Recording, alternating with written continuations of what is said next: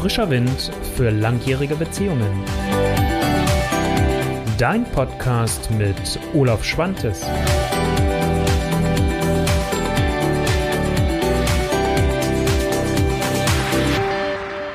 Herzlich willkommen. Wie schön, dass du bei der neuesten Folge meiner Olaf Show wieder dabei bist. Und ähm, ich habe dir heute dann ein Thema mitgebracht, was vielleicht erstmal etwas seltsam klingt im ersten Augenblick, aber ich mag es dir gerne gleich mal erklären. Wie bin ich da überhaupt hingekommen? Fülle oder Mangel in der Beziehung. Wenn du mich schon ein wenig kennst, dann kennst du vielleicht das eine oder andere oder den einen oder anderen Input, wo ich immer wieder mal auf das Thema zurückkomme. Werd dir bewusst, wie du Beziehung leben willst. Setz dich mal mit dem Bild deiner Wunschbeziehung auseinander. Überleg, in der Praxis nenne ich es die ideale Beziehung, erklär das da aber dann auch noch mal ein Stück weit ähm, und werd dir klar, was du in deiner Beziehung leben willst oder nicht. Und das versteht nicht jeder gleich im ersten Augenblick, was ich damit meine. Manchen stößt es auch sauer auf. Und natürlich eins ist auch klar, das kann nicht für jeden das Richtige sein. Das wäre ja Quatsch. Aber um einfach mal ein wenig mit diesen Missverständnissen aufzuräumen und nochmal ganz klar zu machen, worum geht es mir dabei und dass es am Ende beim Thema Liebe, Beziehung immer noch um Leichtigkeit und Lust und Leidenschaft geht, äh, ich glaube, da müssen wir uns nicht zweimal drüber unterhalten.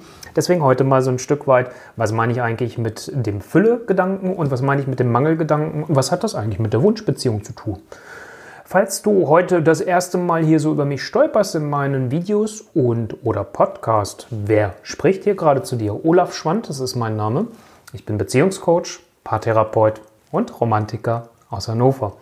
Und ähm, ja, also lass uns mal in das Thema hineingehen, Fülle oder Mangel. Wie gesagt, ich habe schon häufiger mal so über das Thema der Wunschbeziehung gesprochen. Und ja, was meine ich eigentlich damit und was ist äh, da überhaupt mit, mit der Hintergrund? Wie gesagt, ich gebe das Paaren immer wieder als Empfehlung in den ganzen Dingen wie jetzt hier im Video oder im Podcast, das kennst du dann von mir. In der Praxis, wie gesagt, nenne ich es eher noch die ideale Beziehung, aber da habe ich immer die Chance, mit dem Paar enger zusammenzuarbeiten und nochmal ganz klar zu machen, worum geht es mir. Und worum es mir da drin geht, ist, und wofür das Ganze eigentlich wichtig ist, ähm, ist sich selbst mal bewusst zu werden, was will ich eigentlich wie leben. Ich komme gleich zum Thema Fülle und Mangel. Dadurch wird es vielleicht dann auch hoffentlich nochmal klarer da für dich, worum es mir geht. Also warum überhaupt? Ich vergleiche das manchmal ganz gerne mit so einem Navigationsgerät. Wir können natürlich die Beziehung laufen lassen, das, was ist, genießen. Es geht mir auch nicht um Verplanen, das ist auch häufig so ein Missverständnis, sondern es geht mir einfach um einen bewussteren Umgang und in die Gestaltungsqualität hineinzukommen. Aber auch das greife ich gleich auf.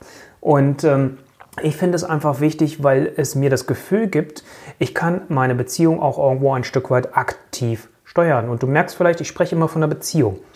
Ich rede nie an dieser Stelle vom Wunschpartner oder Wunschpartnerin.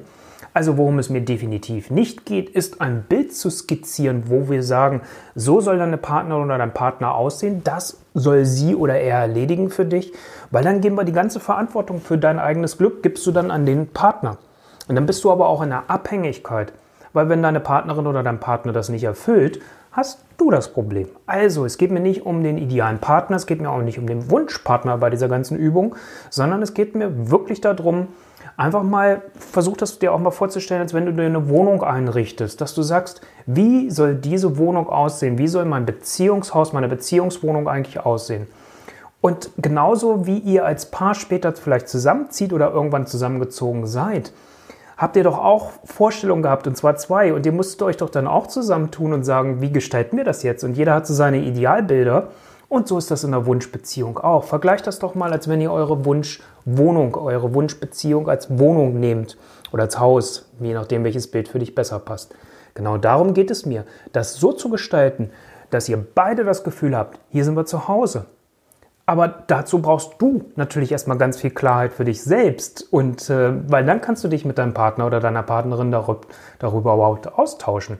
Also das heißt, dieses ganze Thema soll dafür sorgen, dass du mehr Klarheit für dich hast, weil dann kannst du viel klarer kommunizieren, die Missverständnisse haben nicht so eine große Chance und so weiter und so fort.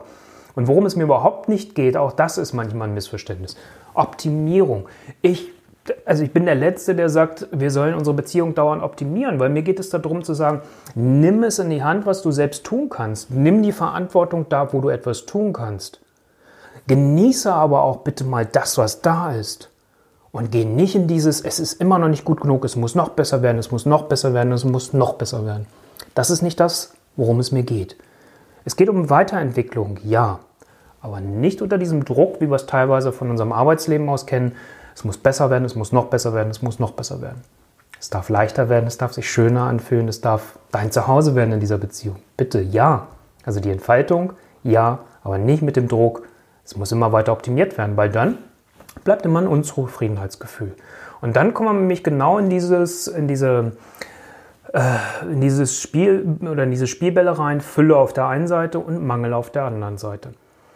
Ich arbeite gerne halt mit dem Füllebild und da soll diese Wunschbeziehung bzw. die ideale Beziehung nämlich genau bei unterstützen. Ich kann jedes Mal gucken, was läuft in der Beziehung scheiße, wenn ich das mal ganz deutlich sage. Womit bin ich unzufrieden und unglücklich und wie kann ich das abstellen? Dann sind wir in so einem Reparaturbetrieb. Das gibt eine ganz andere Energie, wenn ich so daran gehe, etwas zu beseitigen, anstatt zu sagen, wie will ich es eigentlich leben? Was gehört für mich dazu? Was gehört nicht dazu? Wie möchte ich das haben? Welche Werte sind uns wichtig? Wie leben wir Zeit zu zweit? Wie leben wir Freiraum miteinander? Wie leben wir unsere Sexualität miteinander? Um nur einfach mal ein paar Beispiele zu nennen. Und sich darüber bewusst zu werden und ein Füllebild zu haben, in dem du dich hinentwickeln kannst mit deinem Partner oder deiner Partnerin, das ist das, worum es mir geht. Das ist das, wo ich letztendlich auch einfach über die Erfahrung heraus dran glaube. Nochmal, das ist nicht für jeden der Weg. Das wäre ja fatal, wenn ich sagen würde, das ist der Königsweg. Nein, es ist ein Weg. Ich habe da unheimlich gute Erfahrungen mitgemacht. Aber du merkst, es geht mir immer um das Gesamtbild und nicht, dass du irgendwo was überträgst und dein Partner muss das verfüllen auf der einen Seite und zweitens, dass es dich auch nicht eng macht. So ein Bild soll nie eng machen. Also es geht auch nie, selbst wenn ich über das Idealbild spreche, dem hinterher zu jagen. Weil dann bist du immer in diesem Mangelgefühl. Und nochmal, natürlich geht es am Ende darum, sich Gedanken zu machen, ähm, was, was ähm, möchte ich wie leben und äh, wo braucht es Veränderung. Da müssen wir natürlich oder solltet ihr natürlich hinschauen. Aber die Qualität, mit der du da hinschaust, die Energie, etwas abstellen, etwas, was schlecht ist, besser machen oder etwas Gutes gestalten. Das ist der Unterschied. Also das ist auch der Nutzen. Es setzt eine andere Energie frei und es ist, so paradox wie es vielleicht erstmal klingen mag, wenn du dich auf diesen Weg einlässt, leichter zu gehen, einfacher. Es ist häufig auch, dass man eher einen Sinn drin sieht und dann auch bereit ist, diesen Veränderungsschritt zu gehen. Die Fallen habe ich ja eben gerade schon so ein Stück weit besprochen. Wenn man natürlich jetzt sagt, okay, ähm, ich, ich, ich versuche immer einem Idealbild hinterherzulaufen, das wäre die Falle. Ich möchte es immer noch weiter optimieren, es ist immer noch nicht gut, ist eine Falle. Also siehst doch mal, Beziehung ist wie ein Marathon, das ist doch kein Kurzstreckenlauf. Ähm, und siehst an, dass du dir deine Geschwindigkeit einteilst, dass du die Etappen hast, dass du Etappenziele da drin hast. Und ähm, dass es natürlich ganz wichtig ist, auch mal eher eine Phase zu haben, wo man eher in, eine, in einer entspannteren Haltung auch unterwegs ist und nicht dauernd in diesem, wir müssen was tun an unserer Beziehung. Weil es gibt doch noch genug andere Lebensbereiche, wo du unterwegs bist, sei es dein Beruf, Kinder, die Eltern, was auch immer da ist, Freunde. Ne? Also das wären so die Fallen für mich, wenn man dann nachher sagt, das ist immer noch nicht in Ordnung. Also nochmal zusammengefasst, was ist der große Vorteil und worum geht es mir eigentlich ganz am Ende? Dass du wieder das Gefühl hast, du bist nicht irgendwo Opfer dessen und deine Beziehung ist nicht ein Zufallsprodukt und ihr habt euch mal gefunden und da wart ihr an einem ganz anderen Punkt, Viele sagen ja auch, ich möchte Liebe so wieder haben, wie sie am Anfang war. Und dann sage ich, naja, wenn ein paar 20 Jahre zusammen sind, wollen sie zurück, aber vor 20 Jahren, sie haben sich doch auch als Mensch weiterentwickelt. Also das heißt, wäre es nicht schön, die Beziehung jetzt so aktiv gestalten zu können mit der persönlichen Weiterentwicklung, die du durchgemacht hast? Also darum geht es, wieder das Gefühl zu haben, ich habe einen gestalterischen Aspekt in meiner Beziehung. Und natürlich geht es am Ende mir auch darum, nicht zu jammern, nicht zu meckern, nicht den Vorwurf an den anderen immer zu machen, sondern zu gucken, wo habe ich meine Verantwortung, wo ist die Verantwortung meiner Partnerin oder meines Partners und wie findet ihr beide da drin zusammen und schafft Veränderung. Das ist das, worum es mir geht. Und deswegen verlinke ich dir hier auch nochmal in den Show Notes und beim Video habe ich es zwischendrin auch schon mal eingeblendet, nochmal meine Videos zum Thema Wunschbeziehung aber auch nochmal das Video 5 Elemente für eine glückliche Beziehung. Wenn du jetzt sagst, du möchtest gerne noch weiteren Input haben, dann habe ich jetzt am 19. Mai 2019 und am 29. Mai 2019 jeweils ein Webinar zu dem Thema, wie Liebe gelingt. Da nehme ich einen Teilaspekt von der Wunschbeziehung mit auf, aber anders als ich jetzt hier heute reingegangen bin, weil da gehe ich nochmal die vier Schritte durch, die es einfach aus meiner Erfahrung heraus braucht, damit eure Liebe wirklich gelingt und sich weiterentwickeln kann. Und es gibt immer einen pragmatischen Tipp dazu, sodass du jetzt nicht das Gefühl hast, ich bin nur die vier Schritte durchgegangen. Ich meine, du kennst es von meinen Videos und oder Podcasts vielleicht ja schon.